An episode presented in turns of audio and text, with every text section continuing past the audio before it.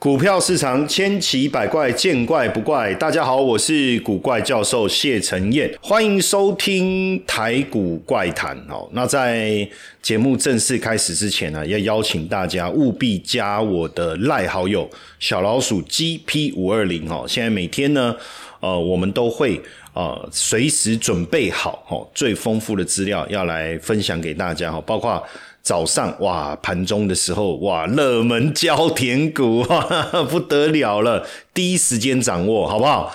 然后盘后呢，我们再把整天的一个盘势做一个比较完整的一个分析哦，希望大家在投资台股的过程中啊，能够顺风顺水发大财啦，好不好？加我的 line 小老鼠 GP 五二零，好。今天这个呃台股当然在选前最后一个交易日哈，看起来也是没什么利了哈。那因为昨天公布十二月的 CPI 嘛，那十二月的 CPI 当然你受到圣诞节的影响，包括这个运价的影响，多多少少哈有一些这个呃似乎又有通膨复燃的这样的一个现象。CPI 公布的数字三点四，那比。大家预期三点二来的高一些些哦，所以没有得到意外的惊喜。你或者说 今天 CPI 是三或二点九，那不得了了，对不对？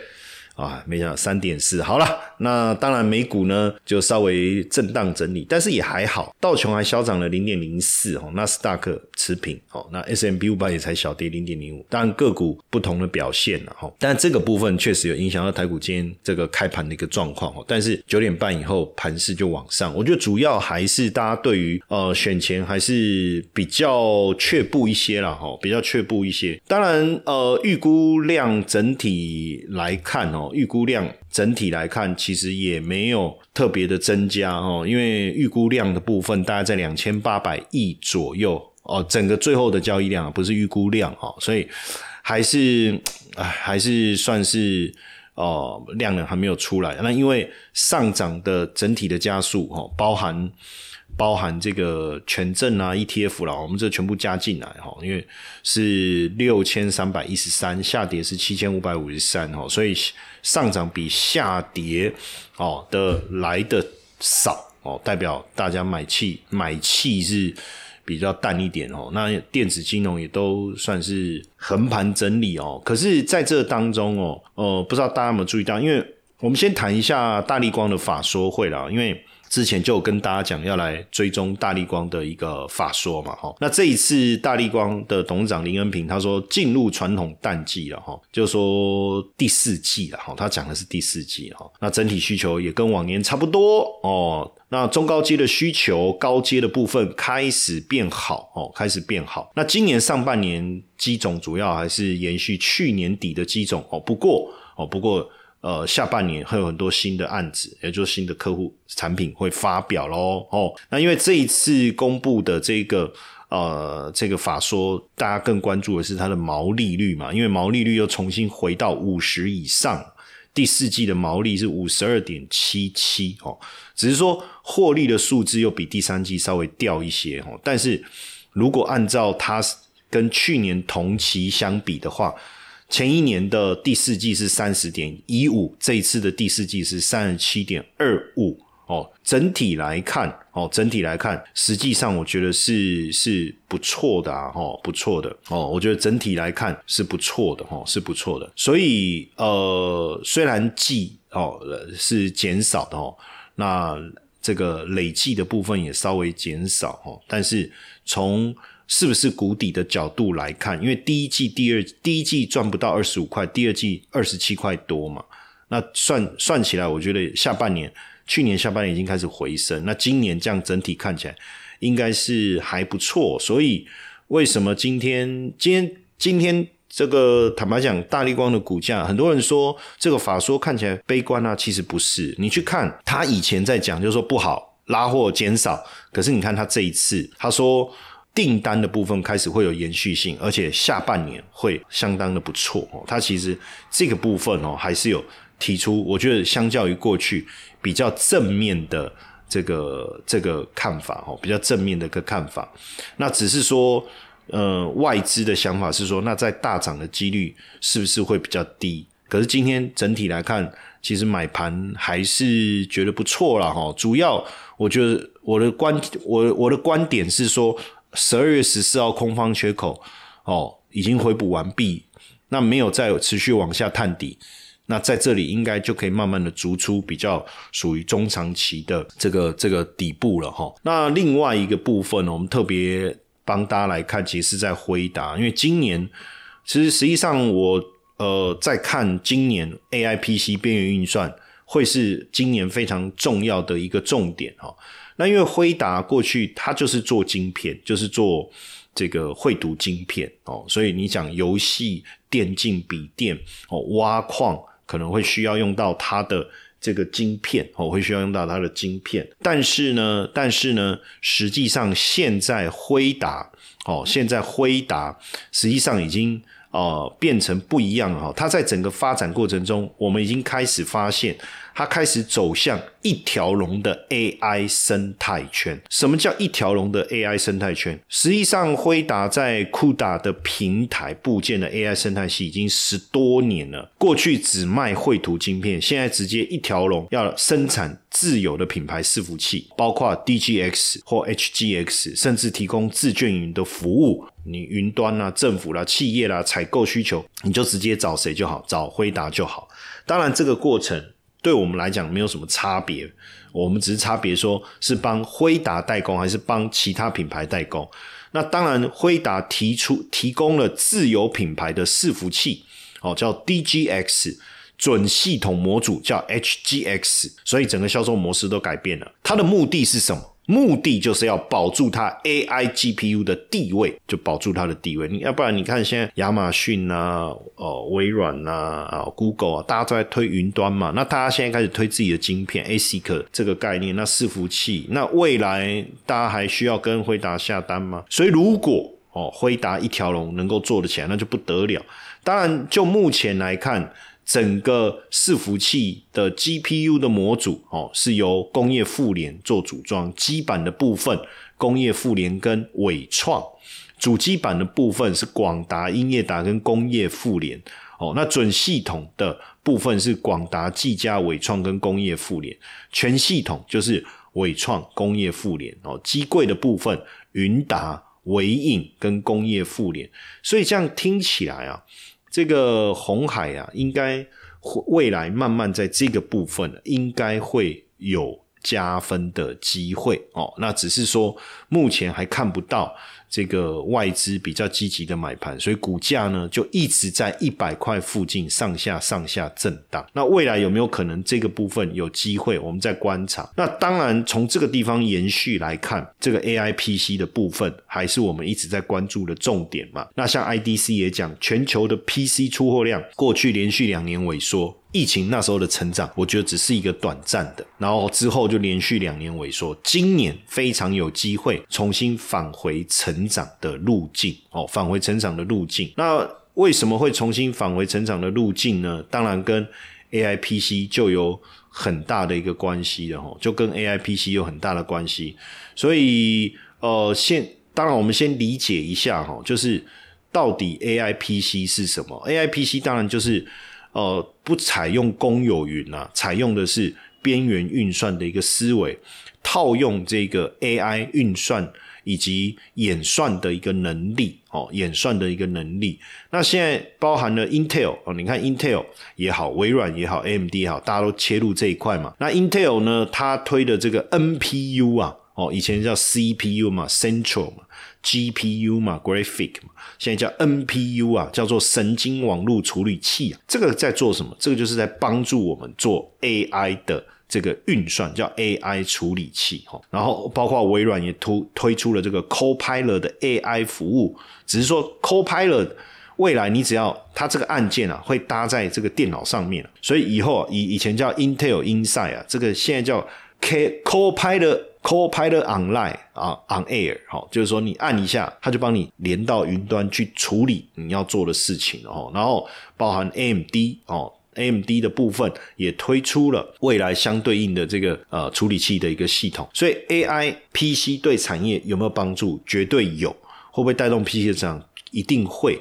那就目前来讲哦。就目前来讲，我很快的念一下哈，晶片设计的部分包含 Intel、高通、辉达、超微跟联发科。哎，你看台厂里面有联发科嘛？高速传输的部分就这个普瑞。KY 跟翔硕了哈，那晶片代工封测的部分就台积电跟日月光，记忆体有谁？有三星、美光、海力士、华邦电跟南亚科，ABF 载板。ABF 载板的部分就新兴锦硕跟南电，电源模组有新普哦，电源有光台电、台达电跟光宝科、台达电哦，呃，台电也不也对了，但是我们讲电源供应器啊，散热就双红跟旗红嘛，你看最近旗红的股价表现连续几天表现强势嘛，那硬体组装的部分就广达、伟创、红海、人保、英业达跟和硕哦，那 PC 品牌厂的。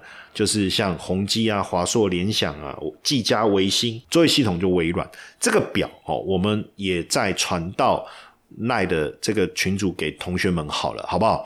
哦，那你还没有加赖的哦，记得赶快加这个小老鼠 GP 五二零哦，我们再把这个资料呢传到这个群组哦，给大家哈。那所以 AI PC 的部分哦，我们光讲说呃 A。A I H P C 就高速运算晶片就需要先进封装，那这个部分是不是就有机会也给封测厂带来成长的机会？封测市场哦，整体来看成长率不高，但是先进封测这一块是在快速的成长，每年目前的成长率大概百分之十。先进封装的一个产值啊，到二零二八年的时候啊，占整体的比重会从四十七趴。增加到五十八趴，这个是呃市场这个分析的资料哦。那预计应该就传超越了传统的这个封装市场。那 IC 封封测厂哦，对 AI 的意义，当然第一个高阶晶片需求量的增加嘛，再来是 ASP 哦，就。Average sales price 的提升呢？那当然，数据量提高，你要大量的数据，你要高效能计算晶片，我们叫 HPC 嘛。哦，所以我们就举一个例子哦，像这个细格哦，六二五七的这个这个细格哦，那这个六二五七的细格呢，当然呃，十二月中以来股价表现是稍微稍微弱一点点哦，稍微弱一点点。但是我我今天谈的是说，哎，AI 这个 PC 可以会带动的这种这种想法。哦，那就资本支出来讲，哦，资本支出来讲，实际上这个占营收的一个比重啊，哦，也持续在增加，在扩充啊，尤其是在测试的部分，封测嘛，就封装跟测试，哦，封装跟测试，所以呢，产品升级实际上对封测厂来讲，其实是十分重要的哦，还是十分重要的。那其实如果摊提完毕以后啊，你的成本就会大幅度下降。可是你的 ASP 如果没有上升，坦白讲，好像销量成长，可是营收获利也没有跟着上来。但是 HPC 的绝需求对封测厂来讲就非常的重要。哦，就是一个成长的过程哦，像旺像旺系，它是供应这个测试界面嘛，所以你看相关的，比如说悬背式的探针卡啦、冲垂直式探针卡啦，这些的需求会跟着增加。那包含了像呃台新科哦，三二六五的台新科，其实也开始在调整，更专注在 HPC 相关的测试的订单。就当然就。今年来讲，哦，呃，半导体产业应该还是一个反弹的格局。真正的资本支出增加以后，带动的龙井应该会是在二零二五。所以，假设今天我是要做这一个、这个、这个封测的话，也许上半年就是一个非常好的一个等待的。一个时机了，哈，非常好的一个等待的一个时机。但另外一个，我们在谈的就是这个哦，边缘运算的一个部分，哦，边缘运算的一个部分。那什么叫边缘运算？哦，边缘运算呢，是一种网络的运算架构。哦，在运算的过程中，它会尽量靠近资料的来源，去减少这个延迟跟频宽的一个使用。哦，就是减少集中在云端的一个位置去执行这个运算。哦，那尽量去。减少用户端跟伺服器之间的一个通信量哦的通信量，那所以呢，近年来来这个技术快速发展，让硬体趋向小型化、高密度。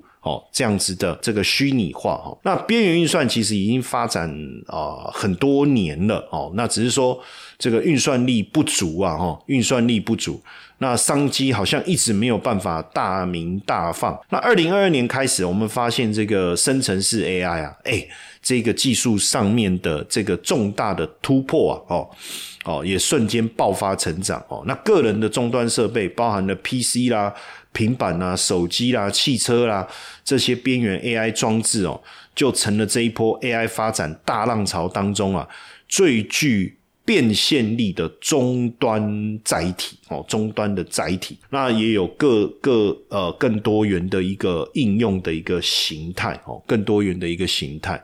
那当然呃，边缘运算的部分还是跟 AI PC 哦，生成式 AI 的兴起有很大的一个关系啊。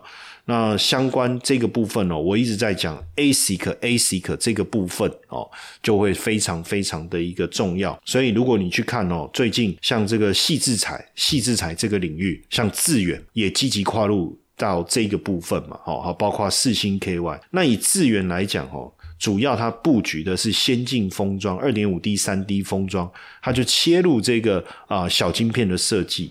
好，那今年开始有非常重要的一个领域会赚钱的，叫做 NRE。NRE 就是我帮你委托设计，设计好之后，以后你量产，我就可以，我除了先拿授权金之外，哦，我之后还可以持续拿到你量产的权利金。哦，量产的权利金。那现在智源也跟安谋在合作，哦，也跟安谋在合作，也成为 ARM Total Design 的设计服务合作伙伴哦，也是这个台湾首家设计服务合作的伙伴了。所以，我我觉得就今天整个来讲，当然大家在谈各种概念股了哦，可是对我来讲，我还是会比较倾向于去思考的事情是什么。就是后续真正有爆发力的产业是什么？有爆发力的产业是什么？当然，今天整个边缘运算的概念股并没有像昨天那么强。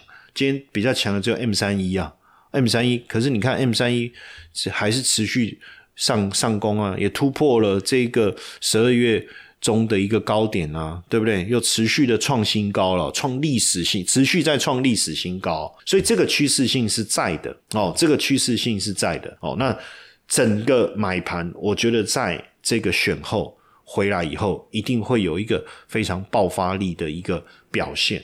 当然，今天大家在看，哎，老师你讲这个阳明啊、长隆，你不是说不要做吗？哎，打脸啊，脸肿的跟什么一样啊？今天竟然给我大涨啊，对不对？好，可是我我坦白，我还是就事论事哈，趋势的事哈。基本上啊，我们我们我们其实在讲阳明要回到过去这么好的获利很困难。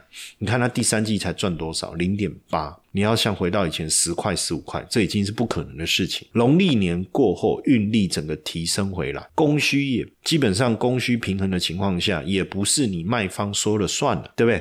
当然，现阶段的问题就是他说不打了，又打了，加大制裁了，攻击了，混乱了等等。那这个消息面的因。因素的影响，当然我觉得还是会有。也许这你手上还有船票的，也许这几天还有机会看到这个长隆哦或阳明持续的一个上攻。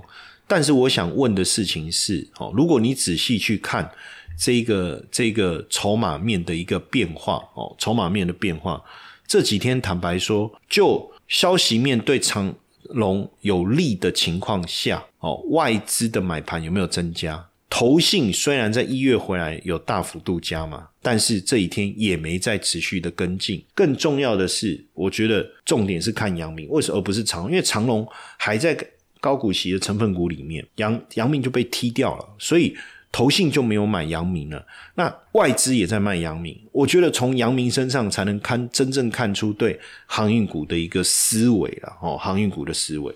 所以如果手上有船票哦，现在消息面。对航海运有利，持续向上，逢高减码，好不好？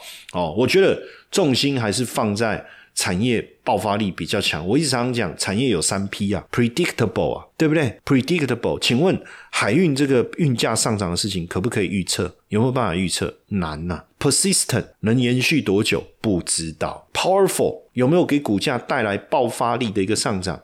你要说有，好像是，可是。喷几天压回，喷几天压回，而且有利多的时候是这样，也那个利多一不见，大幅度的修正，也不符合我们的 powerful，所以产业三 P 在我来看并没有符合，哦，并没有符合，所以未来我我还是会持续的去探讨，包含 AI PC，AI PC 就边缘运算，再来带动的记忆体这些，因为如果你如果我们仔细的去看哦，这个最近啊，外资在这个报告当中啊，哎，特别针对这个低润价格的一个复苏，像大和资本，哎，就力挺啊，力挺啊，买进南亚科啊，力挺买进南亚科啊，给予买进的平等啊，就是。低润的供应恢复平衡，但 HBM 跟 DDR 五会加速生产哦。这个部分，他们也认为，像南亚科自己也表示嘛，今年低润的价格会持续的一个反弹哦，也预计今年的出货有机会年增百分之二十哦，百分之二十。那我觉得这个这个就是一个非常重要的一个观察的重点了嘛。那在大厂减产的效益之下，供需反转的时间点在哪里？在第二季，哦，在第二季。所以如果是这样的话，哦，如果是这样的话，那盈余反转的周期在第二季，哦，那我们就可以朝持续的朝这个方向去观察。那只是说，这个最近呢，我们在看这个第一任的股价，哎，好像大家会觉得说，哎，没有啊，哪哪有，对不对？哦，可是。股价最近确实持续的修正啊，就是一月份的表现也不怎么样，像南亚科股价也跌到年线附近啊。不过没有关系哦，后续我们再持续追踪观察，帮各位找出适合切入的一个时机点，好不好？那持续的。呃，收听我的台股怪谈，同时记得加我的 line 小老鼠 GP 五二零哦。那相关的资料整理好，我们也会发在群组给大家。那也谢谢大家今天的收听，我们没有办法明天见哦，因为明天礼拜六哈，我们就下礼拜一，下礼拜一继续哦，持续哎，选后行情怎么操作很重要，千万不要错过哦。